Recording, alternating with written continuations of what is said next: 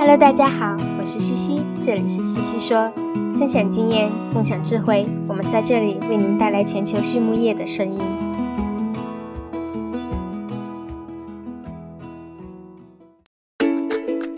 感谢西西说的合作伙伴们：APC 血浆蛋白全球领导者，帮助动物茁壮成长；大地汉克二十八年专注，为动物提供美味与健康；里兰动宝。让食品和伴侣动物不断丰富我们的生活。迪斯曼动物营养与保健助力畜牧业可持续发展，我们坐言起行。禾本生物专业酶制剂全球供应商，深耕生物技术二十年。康德全包膜凝聚未来，凝聚更多力量，释放更多能量。健明全方位营养专家，健明让明天更美好。太高动物营养创新。共赢未来。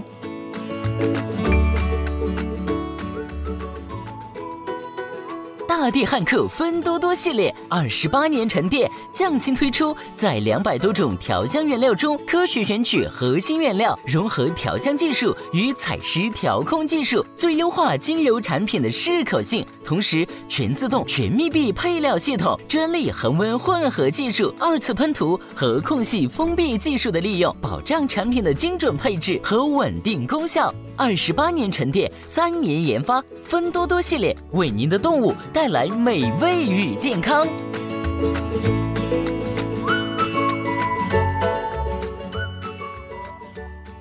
Hello，大家好，我是西西。今天我们会来逆向思考一下，聊聊在美国新冠疫情下引起行业热议的一个话题：怎么养猪，猪才能长得慢一点呢？这期的嘉宾之前也有来过，他就是来自美国爱荷华州立大学的大咖 Dr. John Patience 教授，他是北美地区非常著名的应用猪营养专家。那么这个话题其实之前我们有几期推送也有聊到过，不过这一期啊更是营养方面的干货。原版的采访是在今年四月，美国疫情最为严重的时期。那时候各大屠宰加工企业停工停产，导致大量该出栏的生猪无处可售，猪价一落千丈。运气好的猪农呢，可以找到就近的小型当地屠宰场解决问题，但是体重太高的猪呢，价格就会大打折扣。而运气差一点的猪农呢，就只能白白的把养了好几个月的猪就地填埋了，非常的可惜。由于未来的不确定性，养猪企业和饲料企业突然间遇到了一个从来没有想过的问题：怎么才能让猪长得慢一点呢？就连 Doctor Patience 也说，干了一辈子猪营养，还是第一次遇到这种要求。这里多说两句呀，为什么养猪业受影响最大呢？因为家禽的生长周期短，可以灵活调度，暂停生产也是可以的。那么对于反刍动物而言呢，像肉牛，它是室外的饲养，短期内增加饲养密度也可以应付。但是生猪产业不同，从母猪的配种开始到育肥猪的出栏，中间的每一个环节都紧密相扣，根本没有多余的空间。那么今天的一个决定，就可能决定了猪场六个月以后的效益。所以呢，养猪企业普遍更愿意采取更保守、损失更小的办法。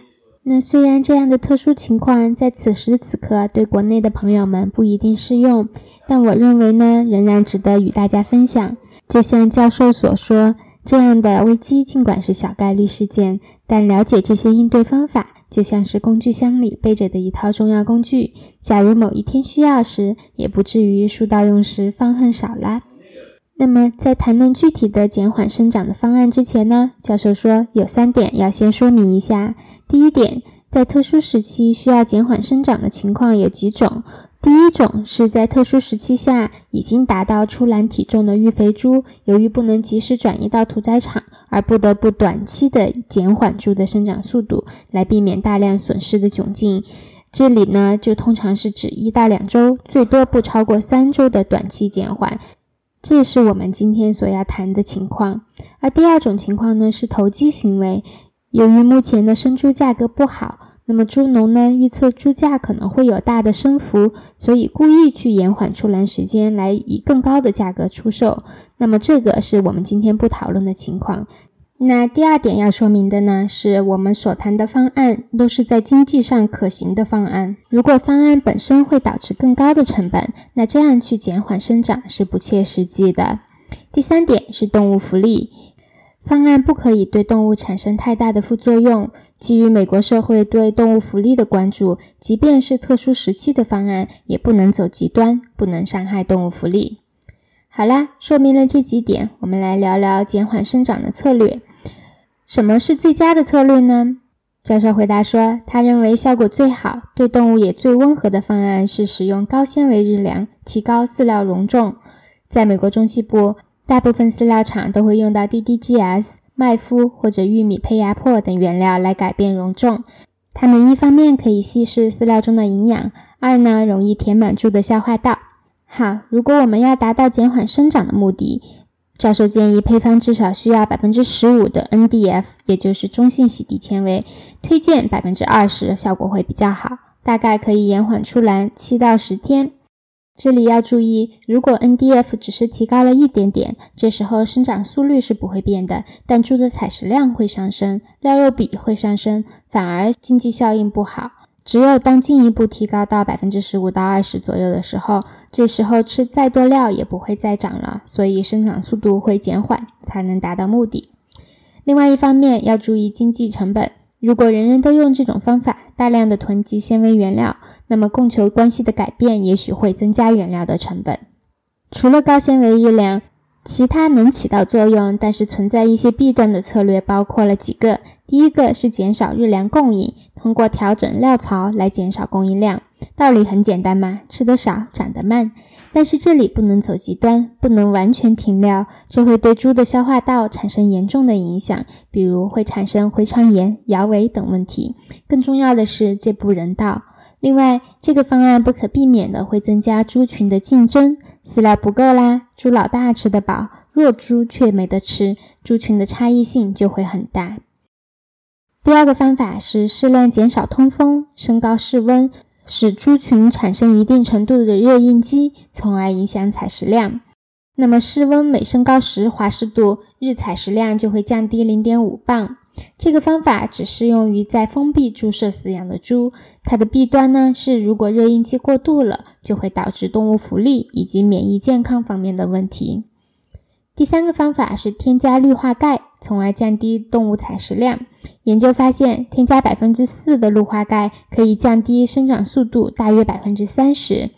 不过，营养师使用这个方法要注意以下几点：一要算清楚酸碱平衡。第二，只能短期添加，最多二到三周，因为这个方法还没有长期的数据支持。第三，还要确保水源充足，大量食用任何的盐类都会增加动物的对水的需求量。第四个方法是添加苦味剂，比如说高浓度的糖精钠会出现苦味，但是目前的数据支持还不够。第五呢，就是降低氨基酸的水平。不过教授说，普遍来看，减少氨基酸对采食量的作用并不大。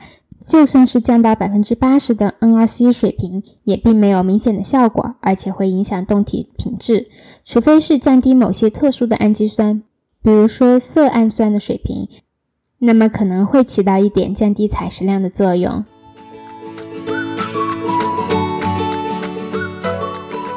随着世界人口的不断增长，人们对动物蛋白的需求也在日益增加。为不断增长的人口提供足够的动物蛋白，同时降低畜牧生产带来的环境成本，蒂斯曼动物营养与保健事业部发起全新的战略举措，我们坐言起行。该项目旨在为全球的动物蛋白生产工序带来变革，提供创新的解决方案，引领畜牧行业。沿着可持续发展的道路不断前进，为人类及其后代创造更加美好的生活。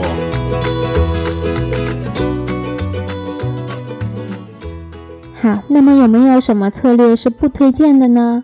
教授说啊，有两个方案，而且这里说的不推荐，就是真心绝对不建议使用的。第一个是限水。